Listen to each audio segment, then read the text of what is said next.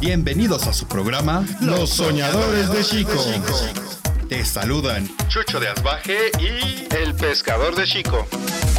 Como esta es la primera emisión de nuestro programa, hemos preparado algo muy especial para ustedes. Tendremos varios segmentos, el ajolote rapsódico, el ajolote explorador, el ajolote cultural y reflexión universitaria, que pronto podrán saber de qué se trata cada una de estas secciones. Así es, mi querido Chucho de Asbaje. Justamente iniciaremos con el ajolote rapsódico.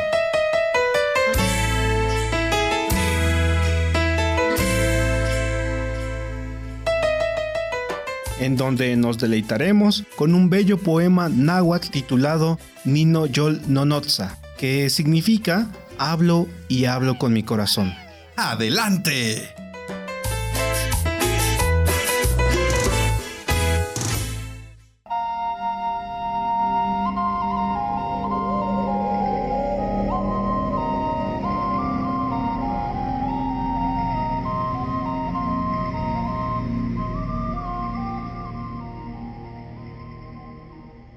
Me reconcentro a meditar profundamente. ¿Dónde podré recoger algunas bellas y fragantes flores? ¿A quién preguntar? Imaginaos que interrogo al brillante pájaro zumbador, trémula esmeralda. Imaginaos que interrogo a la amarilla mariposa.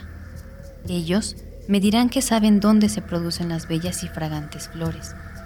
Si quiero recogerlas ahí, en los bosques de laurel, donde habita el Sinitzcán, o si quiero tomarlas en la verde selva, donde mora el Tlauquechol. Allí se las puede cortar brillantes de rocío. Allí llegan a su desarrollo perfecto. Tal vez podré verlas, si es que han aparecido ya, ponerlas en mis aldas y saludar con ellas a los niños y alegrar a los nobles. Al pasear, Oigo como si verdaderamente las rocas respondieran a los dulces cantos de las flores. Responden las aguas lucientes y murmuradoras. La fuente azulada canta, se estrella y vuelve a cantar. El le contesta. El coyoltotl suele acompañarle y muchos pájaros canoros esparcen en derredor sus gorjeos como una música. Ellos bendicen a la tierra haciendo escuchar sus dulces voces. Ojalá no os cause pena vosotros, amados míos, que os habéis parado a escuchar. Ojalá que los brillantes pájaros zumbadores acudan pronto. ¿A quién buscaremos, noble poeta? Pregunto y digo, ¿en dónde están las bellas y fragantes flores con las cuales pueda alegrarlos mis nobles compañeros? Pronto me dirán ellas cantando. Aquí, oh cantor, te haremos ver aquello con que verdaderamente alegrarás a los nobles, tus compañeros. Condujéronme entonces al fértil sitio de un valle, sitio floreciente, donde el rocío se difunde con brillante esplendor, donde vi dulces y perfumadas flores cubiertas de rocío, esparcidas en derredor a manera de arco iris, y me dijeron: Arranca las flores que desees, oh cantor, ojalá te alegres y dalas a tus amigos que puedan regocijarse en la tierra. Y luego recogí en mis saldas delicadas y deliciosas flores y dije, si algunos de nuestro pueblo entrasen aquí, si muchos de los nuestros estuviesen aquí, y creí que podía salir a anunciar a nuestros amigos que todos nosotros nos regocijaríamos con las variadas y olorosas flores, y escogeríamos los diversos y suaves cantos con los cuales alegraríamos a nuestros amigos, aquí, en la tierra, y a los nobles en su grandeza y dignidad.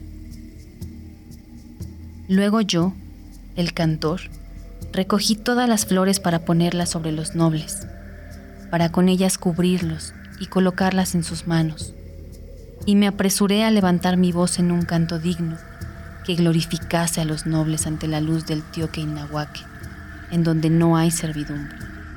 El dolor llena mi alma al recordar en donde yo, el cantor, vi el sitio florido.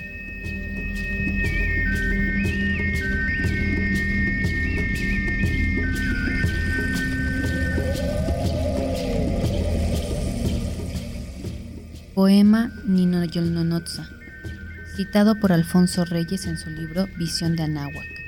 Lectura por Celeste Coelho.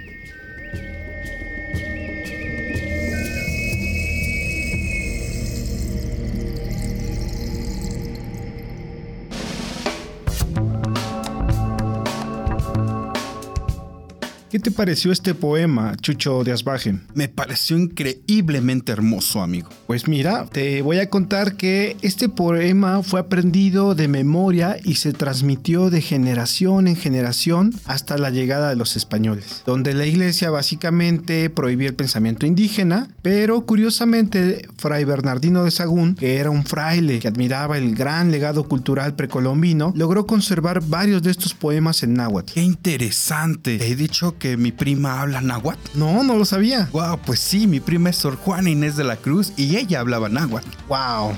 A mí cómo me gustaría aprender náhuatl. Deberemos aprender, amigo. Pero ahora vayamos a hacer nuestro primer viaje con el ajolote explorador. Él nos llevará a un mundo prehistórico, justamente aquí, en la zona de Amecameca y Valle de Chalco. ¿Cómo será eso? Pues soñémoslo. El ajolote explorador. ¿Te gusta conocer nuevos lugares?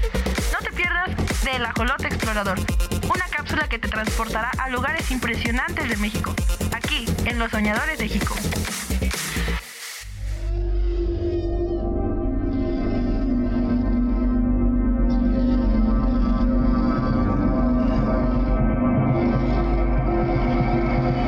Hace dos días, un joven mamut de 3 metros de altura se separó de su manada a la altura del bosque de Amecameca, un bosque donde habitan lobos, osos, venados, perezosos, armadillos, tlacuaches y tejones. El gigante animal ha pasado por Chalcatepehuacán, Ayapango, Coxtocán, Tepopula, Tenango, Temamatla, Sula y Huitzilingo, pero ya está muy cansado. Grupo de cazadores lo ha estado siguiendo durante dos días, esperando a que el mamífero de más de 5 toneladas se debilite. Finalmente, a orillas del lago de Chico, el formidable mamut se para para tomar un poco de agua. Y en ese momento, los cazadores aprovechan para arrojar sus lanzas con puntas de obsidiana. El animal cae, pero no sin antes aplastar a uno de los cazadores. Los hombres se apresuran para cortar trozos de carne con unas astas de venado afiladas por ellos mismos. No pueden llevarse mucho, porque el camino a su aldea es largo. Y no deben de ir muy cargados. Tampoco pueden quedarse ahí porque saben que otros depredadores aparecerán muy pronto. De hecho, a unos metros, una familia de tigres dientes de sable espera para devorar a la otra parte del gigantesco mamífero. Así, la enorme presa será alimento para varios depredadores, incluso para las aves carroñeras que sobrevuelan la zona. El lago de Chalco está lleno de una gran variedad de peces, anfibios y reptiles. Tanto el lago de Chalco como el lago de Xochimilco se han formado a partir del deshielo del Iztaccíhuatl. Sobre la superficie del lago hay garzas, patos, libélulas y muchos otros insectos. Hay lirios, juncos, carrizos e infinidad de plantas acuáticas. Desde kilómetros se puede ver el volcán de Chico, que se alza sobre 100 metros del nivel de las praderas y las lagunas. Es una visión exquisita. Nadie más la conoce. Nadie más la ha escrito.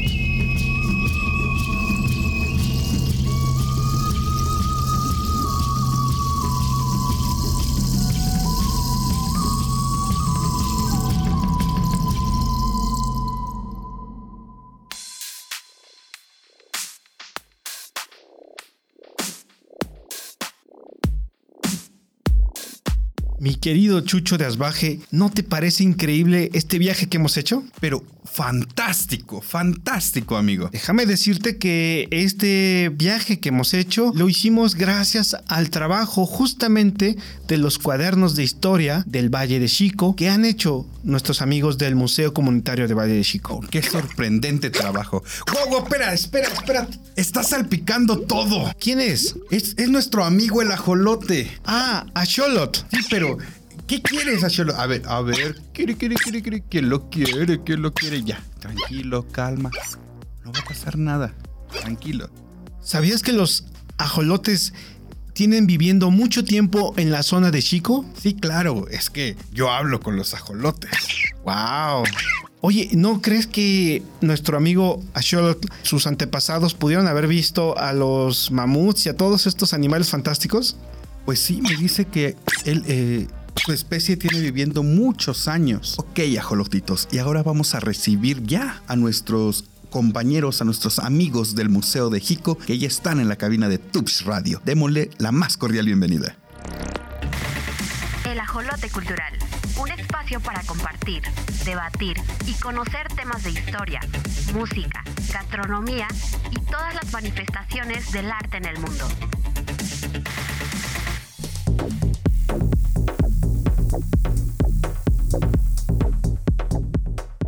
Bueno, pues hoy nos acompañan aquí en la cabina, aquí en el Tubs, grandes personalidades de Valle de Chalco, amigos del Museo Comunitario de Valle de Jico, eh, donde tendremos una charla con ellos sobre un poco de la historia de este municipio, aquí acompañado también de mi compañero entrañable, el pescador de Jico. ¿Cómo estás, pescador? Chucho Desbaje, mucho gusto en saludarte, mucho gusto en saludar a nuestra audiencia y me encuentro perfecto, muy contento de la visita de nuestros amigos.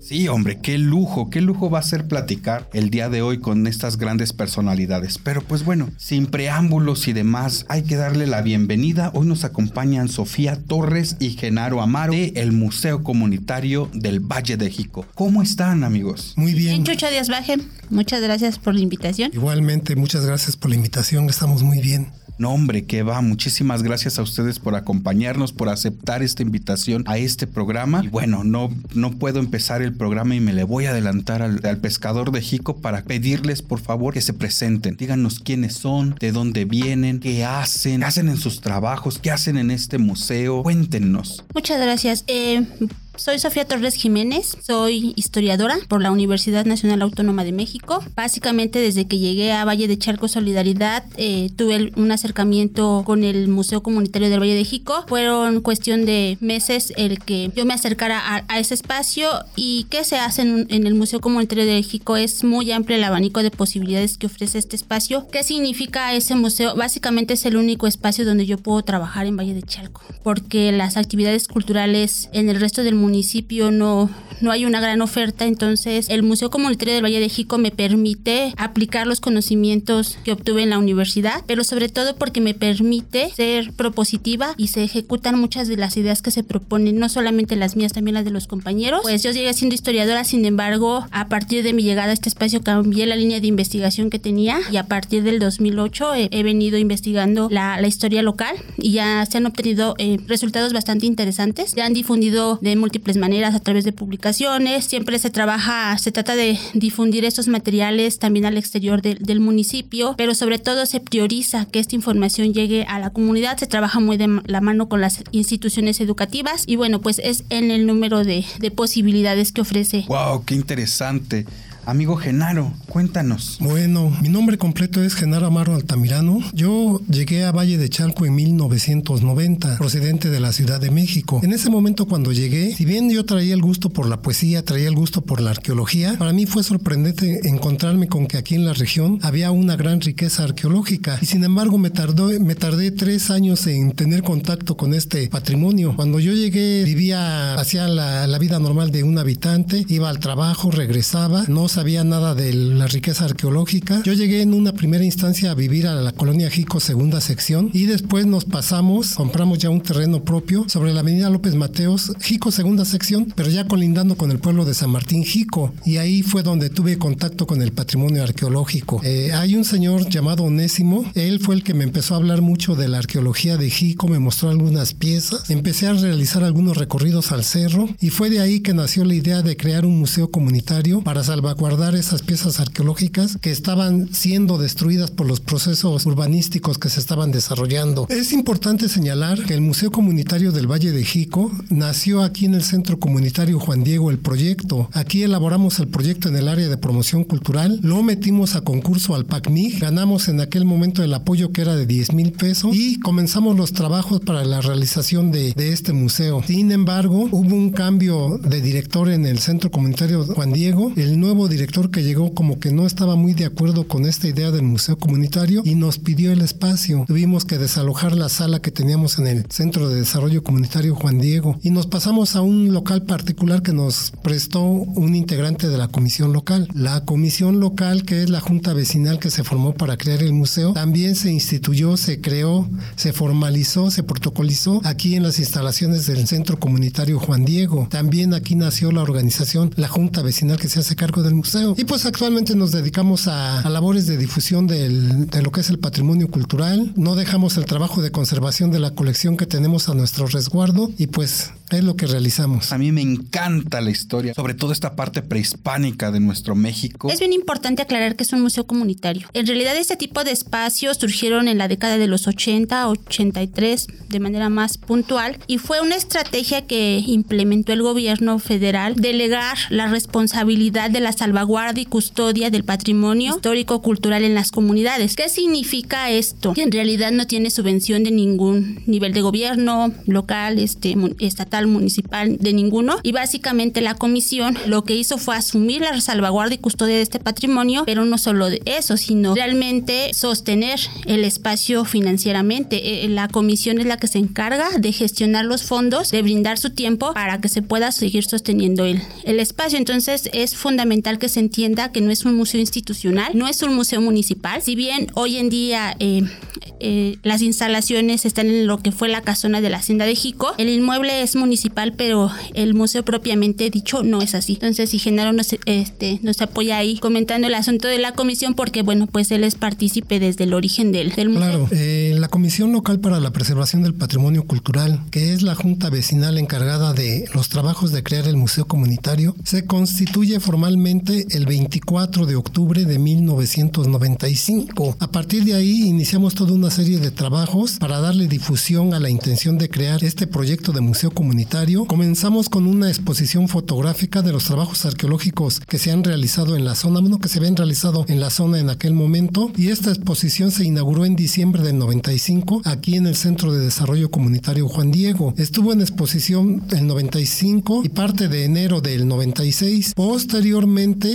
esa misma exposición se llevó a plazas públicas, a mercados, a iglesias, a escuelas, con la finalidad de darle difusión de la riqueza cultural que tiene la zona y sobre todo convencer a la gente que tenía o que sí que tenía piezas arqueológicas en ese momento para que pudieran donarlas para la creación del museo. Para mí fue un trabajo muy fructífero. Fueron ocho meses de trabajo. Si tomamos en cuenta que la comisión se crea el 24 de octubre del 95 y el museo lo inauguramos el 24 de junio del 96, quiere decir que fueron ocho meses exactitos de trabajo y aunque los resultados parecieran un poco pobres, porque nada más logramos reunir 269 piezas arqueológicas en ese momento, sin embargo, cuando vemos el, en el tiempo y en otras experiencias de otras comunidades, cómo han trabajado sus museos comunitarios, nos damos cuenta que en realidad fue un trabajo formidable el que se hizo. Hoy en la actualidad el museo tiene aproximadamente 5.000 piezas arqueológicas. Entonces, comparadas con aquellas 269, pues hay un abismo, ¿verdad? Cuando yo llegué aquí a la región de Valle de Chalco, primero conocí a la gente de San Miguel Jico y ellos decían pues que vivían en el pueblo de San Miguel Jico. Fueron los que primero me hablaron de la hacienda, pero con el tiempo investigando más sobre la historia de la localidad, tuve la oportunidad de conocer a gente del pueblo de San Martín Jico Nuevo y me di cuenta que había una disputa por el nombre. La gente de San Martín Jico Nuevo se incomoda mucho de que los llamen así porque ellos dicen que son los originarios, son los autóctonos, que ellos deberían de llamarse en realidad San Martín Jico Viejo porque representan a la comunidad antigua. Sin embargo, como en el año más o menos a principios del siglo XX, fueron reubicados, se trasladaron de ahí donde estaban eh, en la ladera del cerro de, de Jico al otro lado del lago para los trabajos de desecación del lago. Entonces ellos fueron a formar el pueblo y por eso les pusieron por nombre San Martín Jico Nuevo, pero ellos se consideran en realidad los viejos, los autóctonos. Y el pueblo de San Miguel Jico que se va a fundar principalmente con trabajadores agrícolas que llegaron a trabajar a la hacienda de Jico, va a adoptar el nombre de primero de estación Jico y después les van a dar el nombre de San Miguel Jico viejo, pero siendo estrictos, la verdad es que es, al revés. La gente autóctona, la gente que, ha estado aquí desde siempre, es la de San Martín Jico Nuevo y la gente de San Miguel Jico también son migrantes que llegaron a principios del siglo XX. Ya que estamos llegando ahora sí al término de nuestro programa, ¿dónde nuestros radioescuchas pueden escucharlos y encontrarlos a ustedes? Pues el Museo Comunitario del Valle de Jico tiene una página web que se llama así tal cual Museo Comunitario del Valle de Jico. De esa forma también se localiza en Facebook y para hacer mucho más amplio y que llegue a más personas este trabajo de investigación y de difusión, se cuenta con un canal de YouTube que se llama Arte y Cultura Jico AC. Hay muchísimas cápsulas de este tipo de las situaciones que les estamos platicando. Eh, están divididos por temporalidades, hay datos curiosos, entonces si nos visitan, por favor déjenos todas sus inquietudes, sus comentarios y con mucho gusto eh, siempre se les atiende. Gracias. Pues muchas gracias, les damos de verdad, no sabemos cómo darle las gracias por toda esta información que nos traen, por toda esta, esta ricura de platicar con ustedes. Vamos a hacerles llegar y vamos a hacerles llegar una nueva invitación con seguramente con preguntas que nos haga nuestra comunidad para poder este pues seguir informándoles y seguir inculcando este, eh, pues, e, este fervor que tenemos que tener por esta tierra, por este pedacito de tierra que nos ha dado un montón y, muchos no lo sabemos. Toda la, la, la, cultura, la historia y todo lo rico que es Valle de Chalco por, por ser eso, Valle de Chalco. Pues muchas gracias por estar aquí a nuestros amigos del Museo de Jico. Les agradecemos mucho el espacio. Seguro no será la última vez que los tengamos por aquí. Y bueno, pues el tiempo apremia, así es de que nos vamos al siguiente bloque. Sigan aquí con nosotros en Los Soñadores de Jico.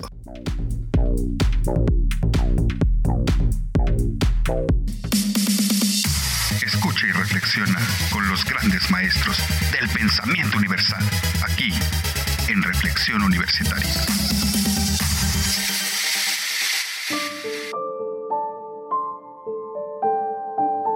El 25 de julio de 2022, el Papa Francisco se disculpó con los pueblos indígenas de Canadá por los asesinatos, las violaciones y los abusos cometidos contra los niños de los pueblos originarios, que desde 1881 hasta 1996 habían sido separados de sus familias y llevados a la fuerza a las escuelas católicas como parte de la llamada asimilación cultural, que el Papa calificó de malvada y de error desastroso. Durante una visita a Macquarie, en la provincia occidental de Alberta, Canadá, el Papa Francisco dijo, llego hasta sus tierras nativas para decirles personalmente que estoy dolido, para implorar a Dios el perdón la sanación y la reconciliación, para manifestarles mi cercanía, para rezar con ustedes y por ustedes.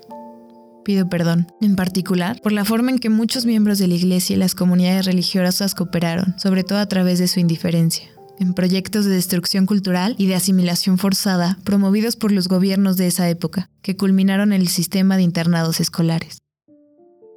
El pontífice de 85 años reconoció, por medio del sistema de escuelas residenciales. Sus lenguas y culturas fueron denigradas y suprimidas.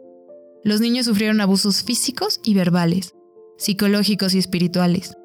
Se los llevaron de sus casas cuando eran chiquitos y esto marcó de manera indeleble la relación entre padres e hijos, entre abuelos y nietos. Como forma de la reparación del daño, tanto el gobierno de Canadá como la Conferencia Episcopal de Canadá reunirán dinero para promover la cultura, el idioma y la sanación de los pueblos originarios. ¿Y tú? ¿Qué piensas sobre esta súplica de perdón de parte de la Iglesia? ¿Nosotros en nuestro país valoramos la cultura de los pueblos originarios? No te pierdas de más cuestionamientos como este en Escucha y reflexiona con los grandes maestros del pensamiento universal, aquí en Reflexión Universitaria.